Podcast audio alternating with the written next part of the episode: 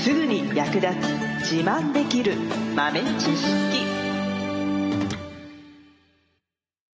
この番組は2006年バリスタチャンピオンのみえちょとコーヒー勉強中、いくちゃんがいつものコーヒーがさらに美味しくなる話をしています。この番組を聞けばちょっと自慢できるコーヒー雑学やすぐに役立つ最新トレンド情報がわかりますラジオトークで毎週火曜日お昼の12時からゆるっとお昼休み、木曜日の夜10時10分からはカフェ好き女子の夜会をライブ配信しています。美味しいコーヒーの入れ方など皆様のご質問にもお答えしますのでぜひ欠かさず遊びに来てくださいね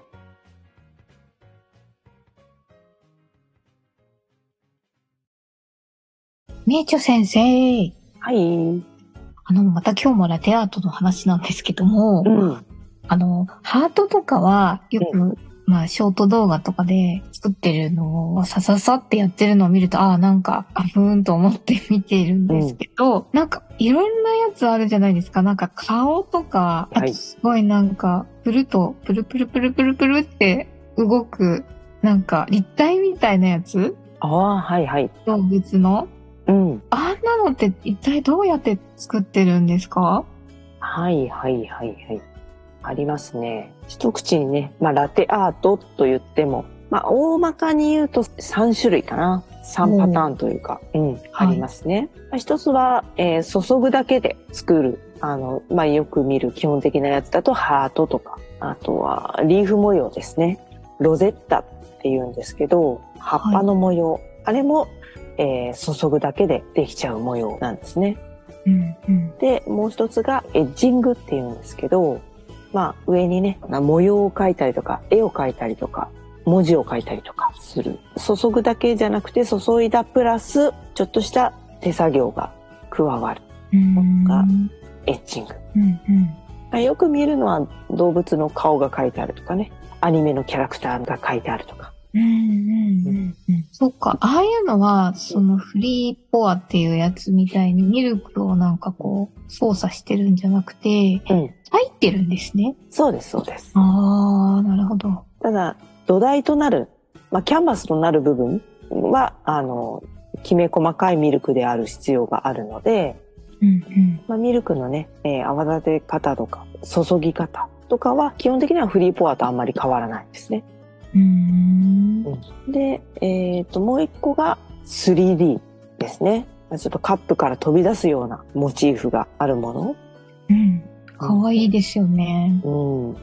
クマちゃんとか、あと、雪だるまみたいなのとか、うんいろいろね、立体的に作ったもの。これに関しては泡立て方が若干違いますね。うん。あ、そうなんだ。はこれはね、結構硬い泡を作る必要があるので、い。泡立ててから時間を置いて、しっかり硬くなった泡を使います。うーん。時間が経ってもだれないようにカチカチとした泡にしてますね。そうなんだ。だからああいう風に形がちゃんと成形できるんですね。そうそう。へえ。で、あとはそこにまあ顔描いたりって、文字を書いたりっていうのは、まあ、エッチングと同じ手法なんですけども、それも、えっ、と、書く時に使うものとして、コーヒーの部分、ミルクを注いだ時に、コーヒーの色をした部分っていうのが若干残るんですよね。で、そのコーヒー色した部分から、まあ、爪楊枝みたいな先の尖ったものですくい取って、で、それを絵の具代わりに使うっていうのが、まあ、基本的なやり方ですね。あ、コーヒーで書いてるんですね、あれって。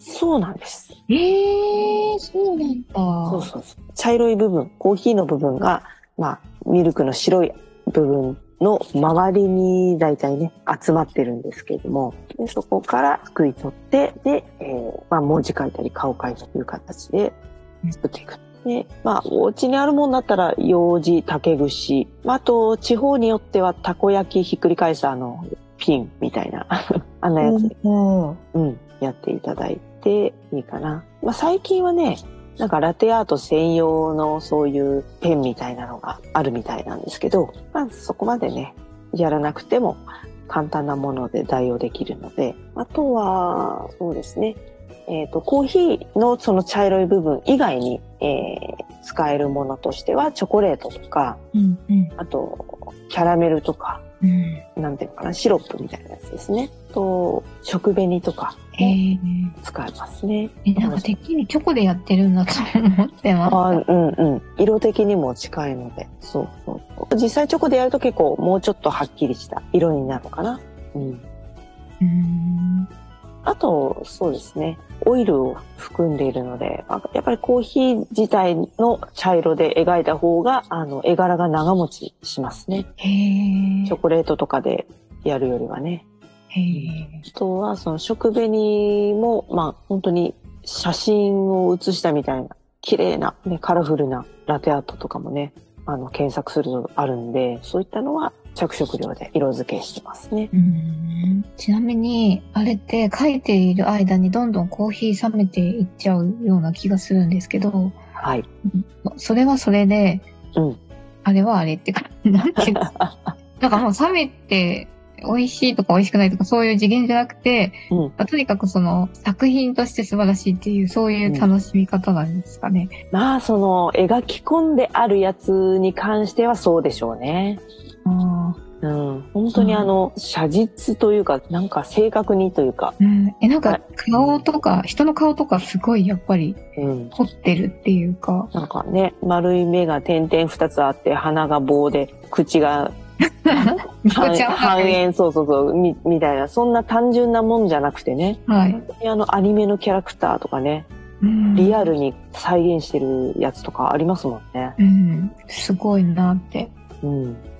その辺はもう、多分、飲む、味わうは二の次になってますね、きっとね。なるほど、なるほど、なるほど。うん。あと 3D もそうですね、割と時間かかっちゃいますね。ああ、そうなんだ。うん。うんあとはその味も美味しく、そして美しくっていうところが、やっぱりフリーポアですね。なるほど。注ぎたてをすぐ飲める。そして美しい。ね。なんか 3D が意外と、なんかうん、フリーポアよりも難易度が低いかななんて勝手に思ってるんですけど、うんうんうんうん、そんなことないかなーって、かなーって。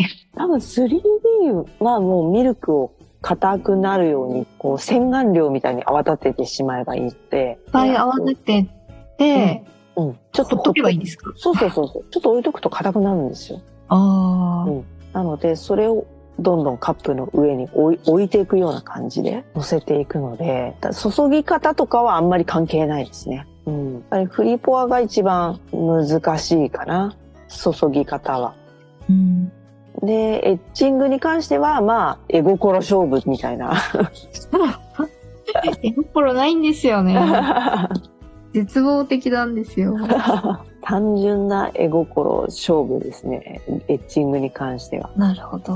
うん、うんと難易度的には多分 3D が一番簡単簡単というかちゃんとしたのを作ろうと思ったらそれはそれなりにやっぱり練習とかもいるんでしょうけどなんとなくできたっていうのが早いすぐできるのはやっぱり 3D かな。うん割となんか完成させやすそうな気がする。そうそうそう。注ぐ技術は基本的には必要ないのね。あとは立体的にミルクをね、泡をね、作れるかどうかと、そのところかな。エッチングはやっぱりクリーミーな、きめの細かいミルクが作れないと、やっぱり線が描けないのでね。うーん。粗いミルクの泡だとすぐ泡が消えちゃって何の線描いたのかわかんなくなっちゃう。ね。うん持続力のあるミルクフォームを作るっていうのがちょっと大事かな。うんうんうんで、フリーポアがそれプラス注ぎ方ですね。あの、ラテアートの大会とかは、もう、フリーポアで審査をするっていうものなんですか、そうですね。まあ、いくつか大会ありますけど、基本的にはフリーポアが多いですかね。フリーポアで絵柄の難易度だったり、完成度、そういったところで評価が決まるんですね。技ですね、技。うん技で本当に不思議ですよねマジックでも見てるんじゃないかっていうぐらい意味のわからない光景がラテアートの大会は広がってますね、 すごい。うん、最近本当にインスタとか TikTok とかがね、当たり前になってきたから、いっぱいそういう動画上がってきますね。なんか簡単そうに作ってるから簡単そうに見えるんですけど、うん。とんでもないですね。 そう。とんでもない。 ちょっと、なんか、うんインスタに写真がアップできるぐらいなんか、うん完成できるやつが作りたいなーってちょっと思ってます。おー。目標、インスタ。はい。水で練習します。はい。うん。そうだね。そうだ。最後までお聞きいただきありがとうございました。